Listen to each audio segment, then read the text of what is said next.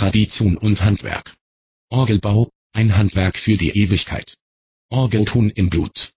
Ein Artikel des Sphäre Verlags www.biosphäre-alt.com. Die Alp beflügelt die Sinne durch schiere Weite. Das nahezu unendliche Klangspektrum von Orgelpfeifen hingegen trägt den Zuhörer weit über den Horizont. Markerschütternd hallen die gewaltigen Töne aus der Subass-Pfeife. Die Wellen der Orgelmusik dringen in jede Pore des Körpers. Bald lösen helle Klänge die Tiefen ab. Sie versprühen Leichtigkeit und Freude, hüpfen gleichsam von Ohr zu Ohr. Die Orgel ist die Königin der Instrumente, sie vereint ein kleines Orchester, schwärmt Orgelbauer Andreas Schmutz aus Raumerstein-Donstetten von dem ihn immer wieder ergreifenden Klangerlebnis. So geschickt und mit Bedacht der 30-Jährige in seiner Werkstatt in Donstetten den letzten Schliff an die Pfeifen legt, so geschickt verband er seine Liebe zum Orgelspiel mit seinem handwerklichen Talent zum Beruf. Doch nicht nur das.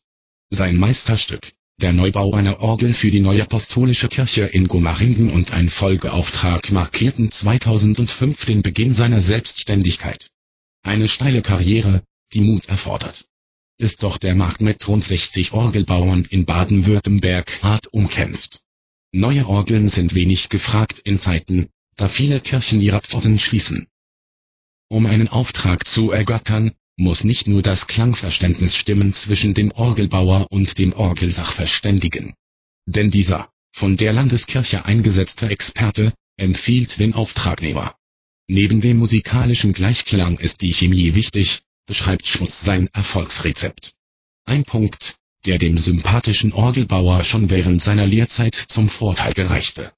Auf gleicher Wellenlänge mit seinem Lehrmeister, hatte er in dreieinhalb Jahren im kleinen Betrieb die Möglichkeit den Orgelbau von der Schreinerei über Mechanik, Windanlagenbau und Klangarbeit von A bis Z zu erlernen.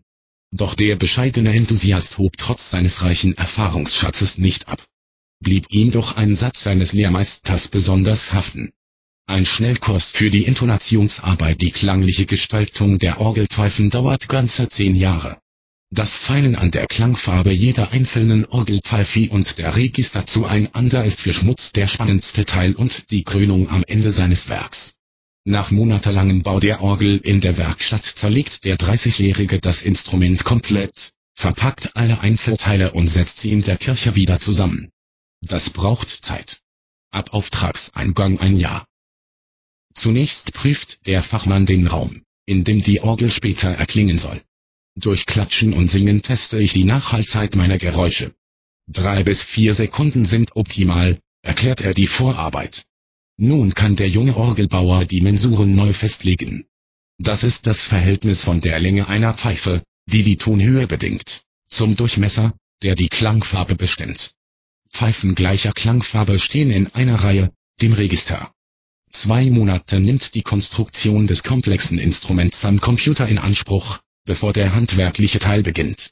Nicht nur der Geldbeutel der Kirchengemeinde, sondern auch der zur Verfügung stehende Platz bestimmt, wie groß die Pfeifen aus Metall und Holz gearbeitet werden können, wie viele Manuelle das sind die Tasten der Klaviatur und Pedalwerke sowie Register das Instrument haben wird. Bis auf die Metallpfeifen und den Elektromotor, der die Bälge mit Luft befüllt, fertigt Schmutz alle Teile der Orgel selbst. 498 Pfeifen für 10 Register bearbeitete Schmutz bei seinem dritten Orgelneubau für eine Kirche in Lorch. Dazu gehörten zwei Manuale mit je 56 Tasten und die Traktur, die den Tastendruck auf langen Wiegen über die Wellenbretter weitergibt zu den Windladen. Hier sitzen die Ventile, die den Luftstrom zu den Pfeifen steuern. Eine Zungenpfeife mit schwingender Metallzunge erzeugt den eindringlichen Klang einer Trompete oder Posaune. Labialpfeifen aus Holz sind wie Blockflöten gebaut und verströmen deren typisch breiten Klang. Ich kann auch Stimmen mischen, indem ich mehrere Klaviaturen aneinander kopple und deren Pfeifen dadurch mitspielen, schwärmt der Musiker von seinem Handwerk.